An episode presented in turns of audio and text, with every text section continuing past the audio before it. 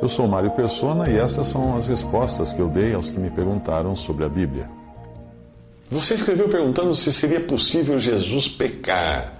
Alguns pregadores usam de uma linguagem dúbia e deixam uma brecha para a possibilidade de Jesus pecar. Isso é um erro, um erro terrível, um erro horrível. Sem deixar claro o que quer dizer, o que querem dizer esses pregadores, eles acabam incorrendo naquilo que o Senhor nos exorta a não fazermos. Seja, porém, o vosso falar sim, sim, não, não, porque o que passa disso é de procedência maligna. Mateus 5,37. Aqueles que falam da possibilidade de Jesus pecar, geralmente concordam que ele nunca pecou, mas que tinha um corpo, um cérebro e a capacidade natural de discernir uma tentação e escolher cair nela ou não. Eles argumentam que se ele não tivesse um cérebro e uma vontade, não seria humano. Aí, numa tentativa de amenizar suas afirmações, eles dizem que Jesus não tinha a capacidade moral de pecar, porque não seria mal o suficiente para isso e por não existir maldade nele. Ou seja, acham que Jesus podia pecar, mas que não iria pecar. A confusão toda está em não entender que Jesus nunca deixou de ser Deus, mesmo quando ele assumiu a humanidade. E se nós perguntarmos, seria possível Deus pecar? A resposta até desses pregadores seria um sonoro não. Seria possível Deus mentir? Não. Seria possível Deus roubar, matar, adulterar, cobiçar? Não, não, não, não. Então nada disso seria possível para Jesus também, pois ele é sempre, é e sempre foi Deus, e nunca deixou de ser Deus, ao se tornar também homem. Se existisse a possibilidade de Jesus pecar enquanto andou aqui, também existiria a possibilidade de ele pecar agora que está no céu, porque ele continua sendo o mesmo homem ali, agora com um corpo glorificado. Dá para imaginar Jesus pecando no céu?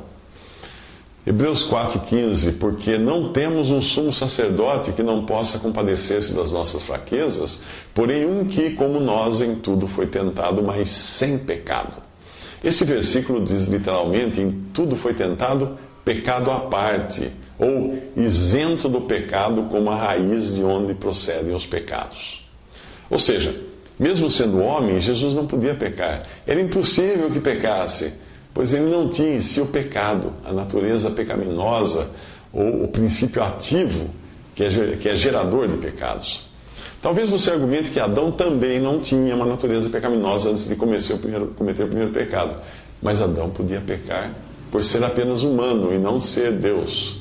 Os anjos podiam pecar, porque eram apenas anjos e não Deus Criador. Mas Jesus não podia pecar, por ser Ele Deus eterno, Criador e mantenedor de todas as coisas. Dizer que Jesus poderia pecar e ao mesmo tempo afirmar a sua divindade é colocá-lo no mesmo nível dos deuses gregos e romanos, que tinham paixões, concupiscências e pecados idênticos aos dos homens. Há quem argumente que seu lado humano, o lado humano de Jesus, é que estaria aparelhado para pecar mas como alguém poderia sequer conceber um Jesus dividido em dois, no qual a sua humanidade pudesse cometer pecado e a sua divindade não? Porque nele habita corporalmente toda a plenitude da divindade, escreve Paulo aos Colossenses, capítulo 2, versículo 9. Ele é o Verbo eterno, diz João, em João 1, versículo 1. Ele é o Filho unigênito que está no seio do Pai, João 1,18. Como alguém poderia pensar que o pecado tivesse qualquer possibilidade de existir ou ser concebido naquele que, Deus, que é Deus eterno? Existem duas posições quanto a esse assunto, e apesar de ambas concordarem que Jesus nunca pecou, uma afirma que ele poderia ter pecado, caso contrário não seria humano, quando, quando você ouvir pregadores que acreditam que Jesus poderia pecar, refute completamente tal ideia.